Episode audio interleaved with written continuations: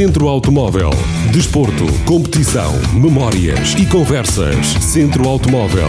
Um programa de emoções para quem gosta de automóveis. Centro Automóvel. Tudo sobre rodas. Há um ano, em entrevista exclusiva ao programa Centro Automóvel, o piloto de Coimbra, Filipe Albuquerque, falava da vontade que tinha a levantar a bandeira da vitória nas 24 horas de Le Mans. É isso que eu quero, tenho o meu sonho e eu quero segui-lo uh, com, com minhas garras todas com o que eu tive até agora, que é ganhar as 24 horas de Le Mans, levar Portugal e Portugal merece também ter um, um vencedor de, das 24 horas de Le Mans geral e vou continuar a lutar por isso e o que é certo é que também tenho, estou nas equipas principais a, a nível mundial e a quererem continuar no mundo da resistência e portanto por isso vou continuar a lutar. Um ano depois da entrevista ao Jornal do Centro, Filipe Albuquerque concretizou esse sonho. Este domingo, 20 de setembro, venceu as 24 horas de Le Mans na categoria LMP2. Para assinalar esta conquista, partilhamos de novo em antena a entrevista exclusiva com Filipe Albuquerque, gravada no Museu do Caramulo durante a edição do Motor Festival, em setembro do ano passado. Numa entrevista de carreira, o piloto de Coimbra fala das origens e do momento da competição. Tal como há um ano, Filipe Albuquerque continua continua como piloto a fazer três grandes campeonatos de resistência. Compete no IMSA, o Campeonato Norte-Americano de Resistência, no Mundial da FIA, que lidera e no qual basta alinhar na última prova em novembro, no Bahrein, para ser campeão mundial, e ainda o European Le Mans Series, o ELMS, de que também é líder. Neste Campeonato Europeu de Resistência há ainda por fazer duas provas, em Monza, a 11 de outubro, e em Portimão, onde fecha a temporada no Autódromo Internacional do Algarve, a 1 de novembro novembro. O piloto de Coimbra tem por isso um cenário muito favorável para ser bicampeão na mesma temporada. É por isso e muito mais de aproveitar a entrevista de Filipe Albuquerque ao programa Centro Automóvel que agora recuperamos. O episódio estreou na antena da Rádio Jornal do Centro a 18 de setembro de 2019. Ora, é no bonito enquadramento do Museu Automóvel do Caramulo que temos a oportunidade de conversar com mais um dos nossos convidados, com o Filipe Albuquerque. Filipe, muito obrigado pela, pela disponibilidade. Aproveitando a, a tua presença no, no Caramulo Motor Festival, antes de mais, as tuas, as tuas primeiras impressões acerca deste evento, que não sei se já cá tinhas vindo anteriormente, provavelmente já. Uh, que tal, uh, qual é a, a primeira impressão? Bom, estou estupefacto com a quantidade de pessoas e de marcas que estão aqui envolvidas. Já cá tinha vindo no passado há dois anos e, e a diferença é grande. Tanto que eu estava, a falar agora até um pouco com, um dos organizadores, com, com o Salvador Lacerda, que perguntei-lhe: bola, está mesmo muito, muito, muita gente e está muito giro. Uh, e realmente a organização fez o, o seu trabalho e debruçou-se ainda mais nos últimos anos. E portanto é, é incrível os carros, o espetáculo, a quantidade de pessoas e mesmo o evento que é muito agradável. O que é que significa para ti um piloto estar num, num evento destes? Agora não a pessoa Felipe, mas alguém que está ligado aos esportes motorizados, já lá vamos, há muitos e muitos anos. Bom, eu, eu, eu considero-me ao mesmo tempo como muitas dessas pessoas, ou seja, que estamos aqui, que, aliás, eu sou exatamente como dessas pessoas que são apaixonadas pelos automóveis. Eu tive, mas foi a sorte em que o meu pai me ter dado a oportunidade de andar de kart e começar eh, desde cedo, e depois ter jeito para a coisa e ter a sorte de conseguir ser piloto de automóveis uh, internacional que é, uma, é preciso ter sorte e é preciso ter dedicação isso tudo. Mas, portanto, não, quando não estou a correr, eu continuo a gostar de automóveis, de carros uh, desportivos, uh, de eventos. E este fim de semana não estou a correr e, claro, tive de vir aqui dar o, um pulozinho, principalmente com a dimensão que está a tomar agora o, Motor o, o Caramo Motor Festival. Já viste a exposição dos, dos supercarros? Já, já, já estive aqui a dar uma, uma vista de olhos e estou agora ali a ver um Bugatti também antigo, nem sei o ano que é, mas é espetacular. É daqueles carros que tinham, eh, nem existe cintos, porque na altura a mentalidade era que os pilotos tinham que ser projetados, eh, coisa que é inconcebível para a, minha, para a década, para, para, para os tempos atuais, eh, mas é super interessante para mim ver como é que os carros eram construídos, como é que eles eram feitos, principalmente agora tendo uma noção de como é que eles são e, e, e ver as diferenças, como é, como é que eles faziam isto assim na altura, como é que este volante de pau tão grande, como é que eles guiavam. E, e é interessante ver essas, essas, essas diferenças todas. Se já tiveste a oportunidade de ver, ali na, em frente ao museu está um, uma, uma, empresa de, de, de, leilões que vai fazer um leilão de, uma, de um conjunto de, de, carros clássicos. Está lá um Bentley com um motor de V8 uh, a descoberto. Vi, vi, vi, achei uma relíquia, aquilo é, é realmente e está em condições espetaculares. Uh, com os cromatos todos ao pormenor e, e dá um gosto enorme. Eu próprio também estou a, renovo, estou a restaurar um carro clássico também que o meu pai me aliás, foi o primeiro carro que o meu pai me deu uh, e que tive o meu nome e, e portanto estou a restaurá-lo todo e portanto também estou muito estou, estou por dentro de, dos carros clássicos e, e, do trabalho que dá em mantê-los uh, e portanto é, é paixão, não é? Isto não é, é difícil de descrever, apenas uma pessoa gosta e acabou.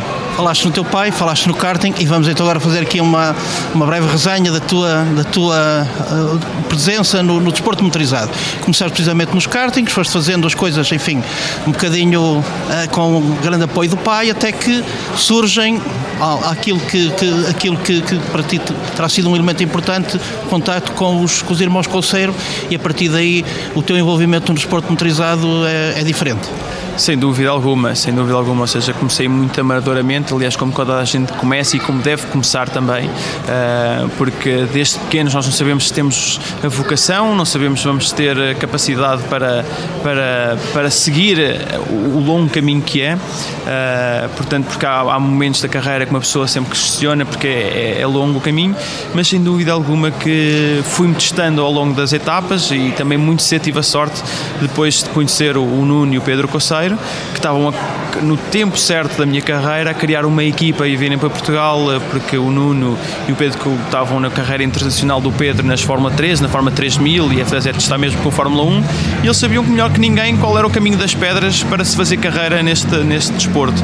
E portanto foram eles que me encaminharam e me contrataram primeiro para a equipa deles e foram atrás, estavam a precisar de pilotos, é claro, e eu fui um dos sortudos, dos, um dos dois pilotos que eles tinham no início. Uh, e desde então, enfim, passámos a ser família e é mesmo isso que nós somos hoje em dia. Temos uma relação espetacular. Uh, eles fizeram um imenso pelo desporto nacional. Para... interromper, o Pedro já, já esteve no nosso programa e manifestou inequivocamente uma, um grande carinho, uma grande, uma grande amizade por ti. Sim, lá está, ou seja, ao fim e ao cabo somos mesmo família e portanto eu, eu acho que quando uma pessoa diz que é família é, difícil dizer mais algo mais, porque, ou seja, confio em tudo que o Pedro me diz, ele foi ele que me encaminhou para o Pedro e o Nuno, é difícil de. Fiar-os. Exatamente, e, de, de, de, agradecer o que quer que seja, porque fizeram tanto pela minha carreira e pelo que eu precisava também, de, de uma, numa fase mais difícil também da minha vida, também familiar a nível pessoal, também sempre estiveram lá para mim e, e aliás, grande parte da pessoa que sou hoje é muito devido a eles e, portanto, claramente estou sempre grato, um, eternamente grato. E, portanto, foi um, foi um os caminhos cruzaram-se, não é? Eles virem para Portugal nessa altura e depois de estar a entrar na, na, na estrutura deles de karting uh, foi espetacular porque a partir daí foram vitórias e, e, e campeonatos uh, começámos bem promissor e foram eles também que deram o passo também depois de, de me inserir na cantera de pilotos da Red Bull Junior Team na altura. Com 17 anos sais de Portugal, vais para a Itália, como é que foi a adaptação, como é que enfrentaste, era, um, era uma vontade muito grande de, de seguires fazeres carreira profissional no desporto motorizado? Sim, ou seja, a partir do momento em que eu dei as primeiras voltas pisadas no, no, no, no, karting, eu sempre quis ser piloto de automóveis e principalmente também vivi no boom uh, da Fórmula 1, que era as lutas da Ayrton Senna com Alan Prost. É claro que ainda mais fascinado fiquei. Uh, estava no karting uh, e depois quando sempre fiquei muito dedicado e, e determinado a lutar pela carreira que eu queria. E quando me surgiu a proposta de ir correr para a Itália para, e ter que ir viver com 17 anos, não foi fácil, mas uh, lá está o que não nos mata, só nos torna mais fácil. Uma, uma época difícil na minha, na minha vida também pessoal, uh, mas o que é certo é que fui para lá, no, foi difícil, tive que me adaptar às circunstâncias e, e aprendi imenso e, e, nunca mais me esqueço desses ensinamentos que eu tive na altura, uh, além depois do Nuno Conselho e o Pedro também às corridas, também tive uma, uma forte ajuda uh, e mentor também que foi o Danilo Rossi, que ainda hoje é um nome, um grande renome no, no karting. No karting, um grande nome, um grande um senhor no karting e portanto foi ele muito também que me ensinou muita coisa na maneira e na postura de estar nas corridas, porque não é só virar o volante, é tudo o resto, é um, é um conjunto de situações e portanto toda essa formação foi importantíssima para aquilo que eu sou hoje e, portanto, foi, foi Uh, acho que cada vez há menos pilotos a fazerem esse investimento e, essa, e, e, e entrarem com, pés, com os dois pés para, um, para tal carreira de deixarem os estudos. A minha mãe, nessa altura, teve uma mentalidade também muito à frente que é vais seguir o teu sonho primeiro e se não conseguires o teu sonho que é ser piloto de automóveis, voltas para casa e nós estamos aqui para te apoiar, para fazer o que tu que, que deves fazer, que é seguir os estudos. Mas assim foi e, portanto, sempre tive mais umas coisas, mais, mais campeonatos para fazer, até hoje que sou piloto profissional entras na equipa na, na, Red Bull, que na altura era de facto um, um programa importante para a progressão no, no, desporto motorizado. Fizeste, estiveste envolvido numa série de campeonatos, especialmente na, na Fórmula Renault europeia, na Fórmula Renault, Renault italiana, salvo erro, e na, e na Fórmula 3 espanhola. Como é que surgiu a tua, a tua entrada na, na, na Red Bull?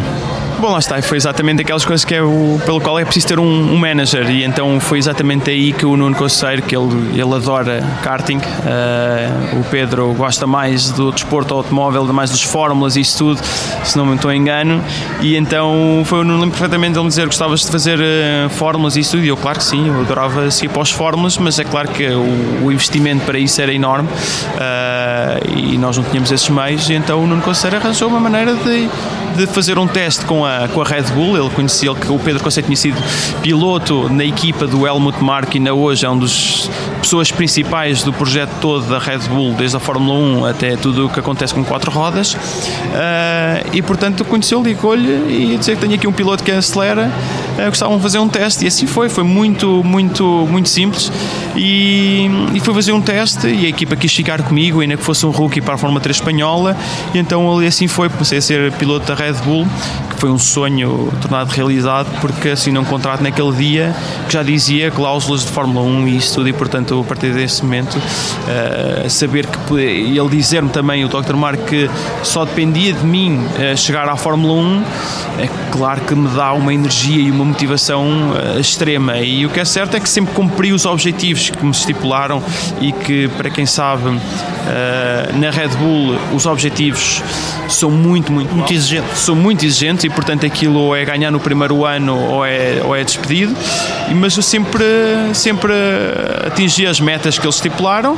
É claro que depois, quando chega a parte mais, mais do topo, o funil aperta e foi preciso verbas para entrar para uma Fórmula 1, mas a proposta foi feita, não consegui reunir as verbas, mas, mas ficou a proposta e, a, e saber a capacidade que tinha para lá estar. Mas pronto, a vida é assim e fiquei contentíssimo, como é claro. Chegaste a fazer testes de Fórmula 1, em, creio que em 2007, depois de teres ganho os dois campeonatos em 2006 e fizeste frequentemente exibições da, da Red Bull por, por esse mundo fora. Sim, exatamente, ou seja, estava a fazer exatamente o percurso natural de, de um piloto para chegar à Fórmula 1. Fui campeão da Fórmula Renault 2 litros, uh, uh, procedia ao, ao Kamui Kabayashi, uh, fui campeão da Fórmula Renault 2 litros, tanto da, da, da, da, Norte Europa como da Europa, que foram os dois campeonatos, os dois campeonatos mais importantes na, na altura, até mesmo hoje, calhar também tem muito, são muito importantes. fiz testes, portanto já confiava em mim para fazer testes, alguns desenvolvimentos. fiz também shows e eventos, mas depois faltava, faltava depois o passo para a Fórmula 1, que teve muito próximo de acontecer, mas uh, acabou por não passar. A questão sempre a mesma dos patrocínios, dificuldade, enfim, a, a localização e o mercado português. Eu acho que ao fim e ao cabo não acaba por não ser. Uh ou melhor, no fundo é, ou seja, acho que Portugal e como outros países também uh, não têm tanto interesse ou têm, não têm capacidade de investimento no, no mundo da Fórmula 1. Estão cada vez valores cada vez mais astronómicos. Na minha altura, se calhar eram, eram vamos dizer, acessíveis uh, para, para a exposição que se tem. Uh, não consigo reunir verbas, através, tinha que ser através eventualmente do Estado ou através de empresas. Hoje em dia, os outros pilotos que chegam lá, ou é porque não têm dinheiro de família, ou porque têm um país por trás, como, tem, como se teve há alguns tempos a Venezuela a patrocinar, ou a Colômbia a patrocinar, uh, mesmo eventualmente também, vamos, é importante também dizer isso, que é porque as pessoas às vezes esquecem-se que é o mesmo Fernando Alonso, é o Fernando Alonso, porque a Telefónica e as Repsol, CT, através do Estado, o patrocinou para ir para uma Minardi e depois daí crescer e ser o fenómeno que é, uh, e é o que foi, uh, e portanto só com o investimento é que dá nós não estamos para aí tão virados, porque nós se calhar não, também não tem a ver tanta com a dimensão, porque temos países também igualmente pequenos com de população e que têm... Com práticas até em termos de incentivos governamentais e, essencialmente também do ponto de vista se calhar da, da enfim, do, do, público eh, muito centrados no futebol, no futebol e tudo o resto, os esportes motorizados um pouco bastante laterais.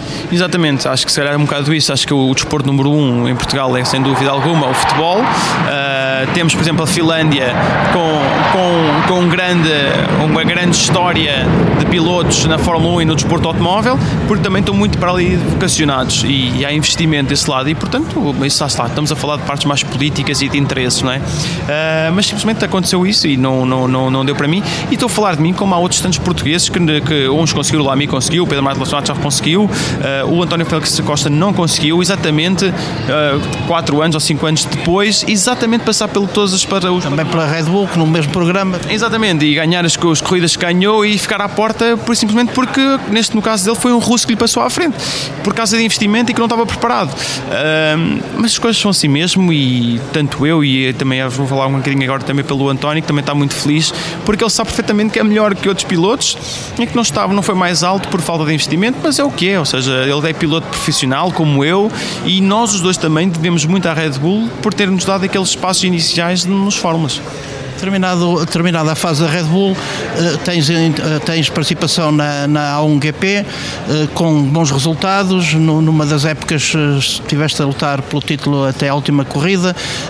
Que, é que, que ideia é que tens do, do conceito da, desse, desse campeonato? Enfim, que hum, acabou por durar 3, 4 anos e depois acabar por ser extinto. Sim, eu, eu, eu acho que o A1GP foi se calhar talvez o, o campeonato que eu mais gostei até à data. Adorei simplesmente, foi um conceito muito, muito interessante, até porque as pessoas não precisavam, às vezes não, não, não muitas, aliás, quase todas não conheciam o, piloto, mas identificavam-se com o país, exatamente quando às vezes estou a ver os Jogos Olímpicos, uh, não sei quem é o atleta, mas basta ver a planeia portuguesa, vou estar automaticamente a torcer por esse piloto, por esse atleta. E, e portanto achei interessantíssimo viajar à volta do mundo e ver os imigrantes e as pessoas identificarem-se com a bandeira portuguesa e, e gostavam do país, torciam pelo seu país. E isso é espetacular. Uh, infelizmente estava tudo muito bem montado vontade, mas infelizmente uh, existe sim, é o, é o que acontece às vezes de investidores com ideias megalómanas e querem na altura ele queria ser maior que a Fórmula 1, se não me engano, e é claro que as coisas não são assim. Uh, a interrupção é, é devida pelos F-16 que, que, estão a sobrevoar o Caramulo. Vamos continuar. São, há, várias, há várias coisas a acontecerem aqui no Caramulo, também F-16, também é espetacular.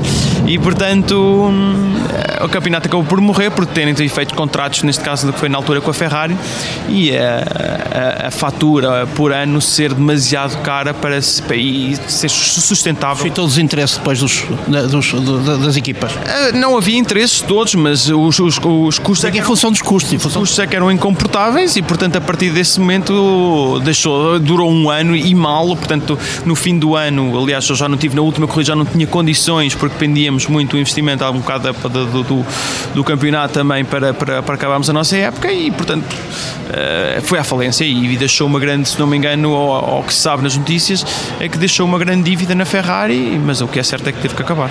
Entras numa fase seguinte na, na, com, a, com, a equipa, com a equipa Audi, fazes eh, Blank Pain, fazes o DTM, foi uma, uma opção eh, em função da, em função da, da, da falhanço, do falhanço e, e da, do terminar da, da A1GP, pensaste numa outra fórmula ou foste diretamente para os, para os, os chamados carros fechados? Não, nessa altura, sim, tivemos que ser inteligentes e, e, e, nessa altura também, mais uma vez, a sabedoria do Pedro e do Nuno Coceiro foram importantíssimas, porque eu apenas com 22 anos, o meu sonho era Fórmula 1 e fórmulas e carros rápidos e, e tudo isso. Uh, e depois temos que, exatamente, ver, saber como é que uma pessoa pode ser piloto profissional e para chegar a, para, e fazer isto de vida. E, portanto, a Fórmula 1, tendo em, em vista aquela parte da, da, da, da Red Bull, em que era necessário dinheiro, entrar por outra equipa, quanto muito nunca iríamos ter as mesmas condições e dinheiro seria necessário, interesse, e portanto iria ser difícil. E portanto virámos para os carros de turismo, os carros de resistência, eventualmente até testei neste Lola que está aqui uh, do Paz do Amaral, foi o meu primeiro LMP2 que eu testei, mas ainda embora na altura estava muito mais com a cabeça virada para...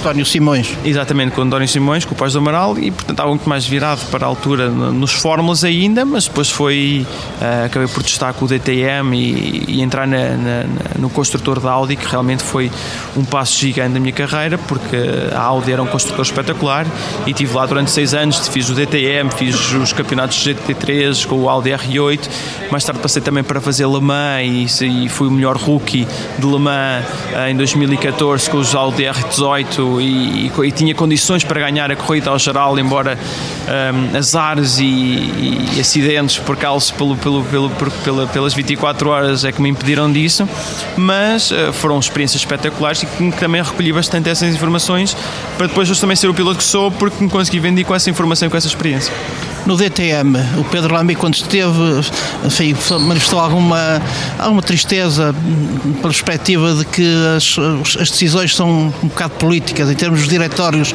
das, das, das marcas e não propriamente em termos de valor das de valor da o Felipe já está a rir naturalmente e não em função do valor do próprio piloto e até das, das equipas.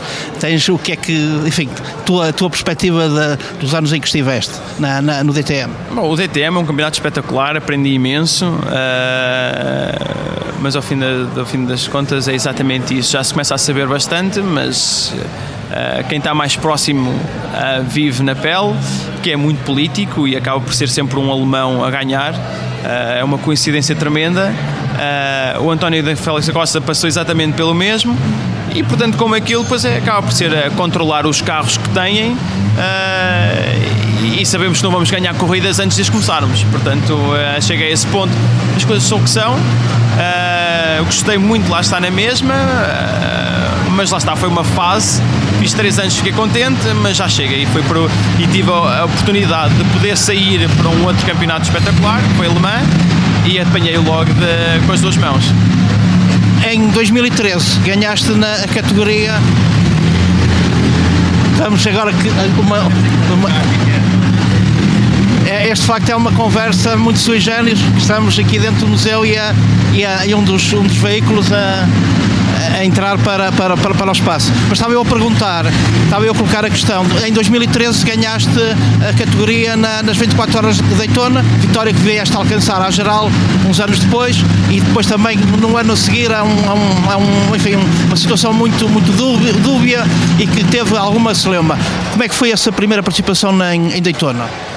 Bom, fiquei apaixonado pelas corridas americanas na altura. Uh, tive um, ambiente espetacular com os meus colegas de equipa. Aliás, que vai voltar a ser meu colega de equipa, Oliver Jarvis, uh, com o Eduardo Mortara, na altura do DTM também foi meu colega de equipa ali, e com o Dion Van Moltke, é um sul-africano. E, e, foi espetacular. As corridas são completamente diferentes das europeias, muito menos política. Um, muito mais pós-show do que virados para a tecnologia e acabam por ser corridas espetaculares que é até à última volta e sendo que isso foi, acabei exatamente a última volta, entramos na última volta, éramos três Audis por acaso, uh, mas colados e portanto eu ainda às vezes falo com o Marcos Winkelock e com o René Haas que eram os que estavam atrás de mim eu disse, eu acho que eh, um acabou por ficar sem gasolina, o René Haas acabou, estava em terceiro, acabou por perder tempo e eu fiquei isolado nas últimas duas curvas e portanto tive fazer, pude fazer tranquilamente, mas eu digo-lhes ainda que foi melhor o que aconteceu para nós os três, porque eu não ia uh, abdicar da posição e ia preferir bater do que abdicar da minha posição. E eles diziam o mesmo, e portanto eu já sabia que eles iriam dizer o mesmo, portanto foi melhor assim, porque se a Audi não ganhasse aquela corrida, iríamos ser os três despedidos. Portanto acabou por ser o melhor para todos nós. E eles riem-se porque, lá está, o, o René Rassi ia com pneus novos atrás, o Incalog também ia com os pneus melhores e eu era tinha os, pneus, os piores os pneus, porque fui por uma estratégia de fazer só um bocadinho de gasolina no fim e vinha com um andamento muito inferior ao deles, mas o que é certo é que eu tinha a posição e portanto aquilo ia ser um fim de volta interessantíssimo. Mas assim foi, ganhei eu a corrida simplesmente com um segundo avanço para o René Rast e foi, foi, foi espetacular. E é claro que ajudou a vitória a ficar mais apaixonado e a um dia vi querer a correr, mas desde então fiz todos os anos as 24 horas de Daytona. E entretanto, dás o salto também para a equipa, para, para o campeonato principal americano. Como disse há pouco, tens a vitória no campeonato com o João Barbosa em 2017, tens a vitória em Daytona em 2018. Eh, como é que se vive uma, uma vitória à geral nas 24 horas de Daytona, sobretudo depois de, enfim, de, de, do incidente que, que aconteceu em 2017 eh, e que, eh, enfim, não sendo português, o piloto sendo português, mas sem tomar partido, queremos que de facto foste, foste entre aspas, abarroado e teria, teria necessariamente que acontecer uma penalização. Mas, enfim, as coisas nem sempre são como, como deviam ser. É verdade, foi, foi, foi pena essa corrida de 2017, o carro era espetacular e aliás éramos dois com um Cadillac eu acredito ainda que ele foi muito otimista. Pois é, é claro que foi controverso porque se calhar ali as opiniões divergem e há quem tenha outras opiniões, mas eu no fim do no fim da, na última análise eu eu eu que eu tenho a minha opinião é exatamente essa, que é nestas circunstâncias, e as coisas acho que vão estar a ter começar a mudar no desporto automóvel, no, no, no, para os diretores de prova, porque nós ainda assim, eu não queria, e o Ricky Taylor, na altura, depois passado duas semanas, uh, ele quis me ligar e, e quis explicar eh, assim, em relação à situação. Ele disse: Olha, tinha que fazer qualquer coisa porque eu tinha que tentar a vitória. E tu estavas mais rápido do que eu em todo lado, mas uh, ali era a minha única hipótese. Então tentei, dava, dava, não dava, uh, também ficar em segundo. Ele ficava sempre em segundo mesmo com a penalização, mas valia tentar. E portanto, quero pedir desculpa pelo acontecido, por não querer passar dessa maneira, mas uh, até porque respeito muito em pista, uh, mas pronto, foi assim que aconteceu. E eu disse: Olha, eu acho que neste caso a culpa nem sequer é tua, porque eu se calhar fazia exatamente a mesma coisa. Culpe sim o diretor da prova, porque nestas circunstâncias, não dando uma penalização de drive-thru ou outro, porque vai acabar com a corrida, mas sim devolve a posição e voltem a correr. Porque o que nós queremos, ao fim e ao cabo, é um espetáculo, um grande espetáculo até ao fim, até a última volta, à última curva. Uh, e assim não aconteceu porque, portanto, ficou ali decidido. Eu fiz peão, fui, eu acredito que foi, eu acho que foi uma ultrapassagem otimista, uh, porque senão não tinha feito um 360. ele tinha-me batido de lado e tinha-me apenas empurrado para o lado se ele tivesse assim tanto mas portanto eu acho que os de provas, e agora aconteceu também outra, outra situação dessas parecidas na Stock Car brasileira, em que um passou com as rodas de fora e então ele está a dizer que devia de ser, em vez de ser uma penalização, deviam ter comunicado ao piloto para devolver a posição e voltarem a correr. Assim não foi, portanto a corrida foi decidida muito antes de acabar e portanto isso aí também não é o que se quer. Mas pronto, é uma caminhada, infelizmente foi comigo essa situação, mas lá está, às vezes uma pessoa diz que Deus escreve com direito em linhas tortas e foi o que aconteceu no dia a seguir, foi foi justo, outra vez a liderar grande parte da corrida e tivemos problemas, mas ainda assim ganhámos a corrida uh, sem sem grandes problemas, uh, ou melhor, com esses problemas finais, mas em que acabou bem com vários segundos de avanço. E, e portanto foi, foi, foi espetacular e saber que o mundo é redondo tiveste, tens algum sabor amargo da, do, do LMS, de duas, de duas classificações, enfim, particularmente em 2014, com grande perspectiva de, de, de ganhar o campeonato em Portugal no Estoril. É, eu tenho tido alguns azares em, em conseguir a última parte, é, ganhar os campeonatos, não por minha, não por minha culpa. Nesse caso foi do meu, meu seu piloto, o gentleman driver do carro, que fez um erro. Uh, tínhamos um carro espetacular, não ganhámos o, carro, o campeonato por pouco. Uh, dois anos a seguir, o ano a seguir também exatamente a mesma coisa. Uh, mas as corridas são mesmo isso e o facto ao mesmo tempo que isso não, não foi o meu problema é o facto é que eu, que eu tenho tido sempre propostas para correr nos anos seguintes, muito antes deles começarem e isso é o que me faz achar feliz. É claro que vou continuar a tentar para conseguir o campeonato do ILMS ainda por cima porque eles acabam no fim do ano em Portugal, antigamente tem sido no Estoril, agora em Portimão, este ano outra vez vai ser em Portimão que não estou em, em condições para lutar pelo campeonato, mas espero que para o ano esteja, já estou a falar com, com a equipa para falar para o próximo ano para fazer outra vez o LMS. Uh, gostava de repetir e um dia tenho que ganhar o campeonato, não sei como, mas tenho. Em 2019 estás em várias, em várias frentes, particularmente com as viagens para os Estados Unidos, e, e, por isso é que nós temos, damos aqui muito obrigado pela tua disponibilidade. Sabemos que de facto a tua, a tua vida é muito, muito ocupada, com, com deslocações frequentes. Qual é a perspectiva para 2000, 2020? A ideia é repetir tudo, ou seja, acho que sou neste momento sou o único piloto a nível mundial a fazer os três grandes campeonatos de resistência seja o EC, seja o ILMS, seja o IMSA, uh, a ideia é repetir. Uh, o EC vai, começou agora em setembro, acaba em junho, portanto vou fazer outra vez as 24 horas de Le Mans em 2020, que é, que é ótimo num carro muito competitivo que é o Orec, que é com a United, portanto vou claramente para ganhar a classe. E depois não, sucedia, não sucedia com o anterior modelo. Eh, ou seja, fomos sempre a tentar fazer o melhor resultado. O ano passado tivemos em condições de chegar ao pódio, mas tivemos um acidente do meu colega de equipa. Não, mais uma vez, não foi culpa minha, mas eh, as coisas acontecem. Um dia há de ser culpa minha, é porque nós andando tanto no limite, às vezes acontecem eh, os erros. Uh, e portanto vou querer renovar também com, a, com o campeonato americano, ainda não, não estamos nesse patamar, não estamos, ainda não chegamos a isso, mas estamos a fazer tudo para isso. E depois também vamos ver se, também se faço outra vez o ILMS para o próximo ano, mas se calhar também agora ainda é um bocado cedo para, para, para definir tudo. Em 2010 tens a vitória na Corrida dos Campeões. O que é que que é que significou para ti? Numa final, no eliminatórias, com campeões do mundo, com heptacampeões do mundo, o que é que isso significou para o Filipe Albuquerque como piloto, Filipe Albuquerque como pessoa? Eu, eu sempre vi as coisas à, à minha escala e, e, e volto sempre ao meu, meu pensamento de quando comecei, ou seja, adoro conduzir e, e cheguei tão longe porque sempre me quis testar contra o próximo patamar. E quando me convidaram para fazer essa corrida de primeira de qualificação cá em Portugal, em que ganhei as corridas todas, eh, quando fui lá depois representar Portugal com o Álvaro Parente, a missão era exatamente essa. A minha maneira, a minha postura nas corridas é exatamente essa. Uau, agora estamos aqui contra os todos campeões de várias modalidades. Eu vou querer, vou ver qual é, qual é o meu patamar e com que com que, se eu tenho capacidades para andar no mesmo nível deles com carros diferentes. Uh, no primeiro dia correu tudo muito mal, o Álvaro Prente teve um furo, eu, nós, eu perdi uma corrida, enfim, fomos logo eliminados. E no dia a seguir acalmei-me e vou-me, mas é aqui divertir, fazer o que eu faço melhor, é o que eu acho que faço melhor, é fazer o meu melhor e mais nada. Isto apenas é um evento de diversão. Mas que ninguém quer perder.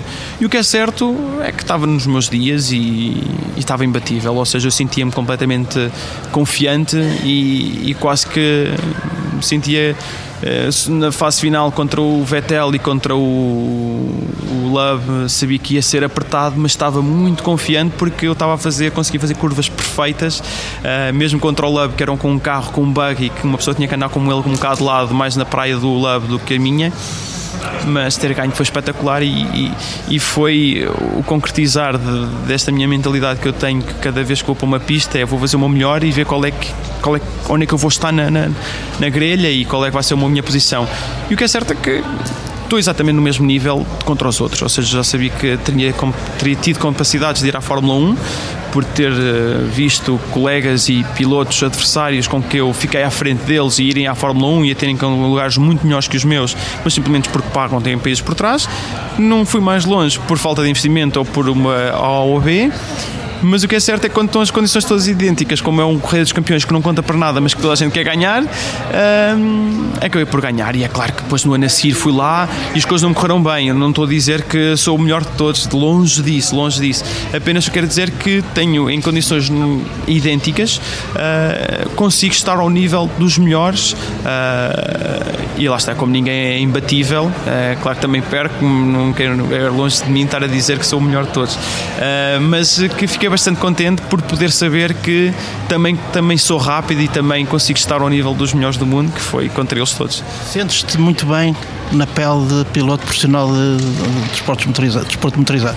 Muito bem, e tenho, tido, tenho uma sorte enorme porque faço isto de uma paixão enorme e visto exatamente aqui, visto completamente a camisola, as equipas gostam de mim e pelo, pelo que me dizem, uh, não tenho, nunca, acho que nunca fui despedido de nenhuma equipa, uh, nunca nenhuma equipa não quis continuar comigo para o ano seguinte, portanto isso é bom, ou seja, só não continuaram, por exemplo, como a Audi, porque acabaram com os projetos deles que estavam em Le Mans, uh, eu não quis fazer GT3 porque não era esse o meu interesse e neste ano tiveram-me convidaram para fazer uma corrida de, de GT3, mas não, não, não aceitei porque estou mais direcionado para, para os protótipos, é isso que eu quero, eu tenho o meu sonho e eu quero segui-lo com, com, com minhas garras todas, com o que eu tive até agora, que é ganhar as 24 horas de Le Mans. Sei que tenho a capacidade para isso. Infelizmente, o regulamento de Le Mans da LMP1 tem sido uma pedra no sapato para toda a gente, para construtores, para pilotos, para equipas, porque não se conseguem decidir o que é que é o melhor, mas o objetivo é ganhar as 24 horas de Le Mans, ser, eh, levar Portugal e Portugal merece também ter um, vencedor de, das 24 horas de Le Mans geral e vou continuar a lutar por isso e o que é certo é que também tenho, estou nas equipas principais a, níveis mundial, a nível mundial e a quererem continuar no mundo da resistência e portanto por isso vou continuar a lutar. Não maneira de terminar esta nossa conversa do que sentir esta, esta força, esta garra do Felipe e naturalmente que tens todo o nosso apoio, tens um país inteiro a torcer por ti para concretizares esse sonho das, 20, das 24, da vitória nas 24 horas de Le Mans. Felipe, muitas felicidades e muito obrigado pela tua disponibilidade. Obrigado a vocês também pelo vosso trabalho. Centro Automóvel. Desporto, competição, memórias e conversas. Centro Automóvel. Um programa de emoções para quem gosta de automóveis. Centro Automóvel. Tudo sobre rodas.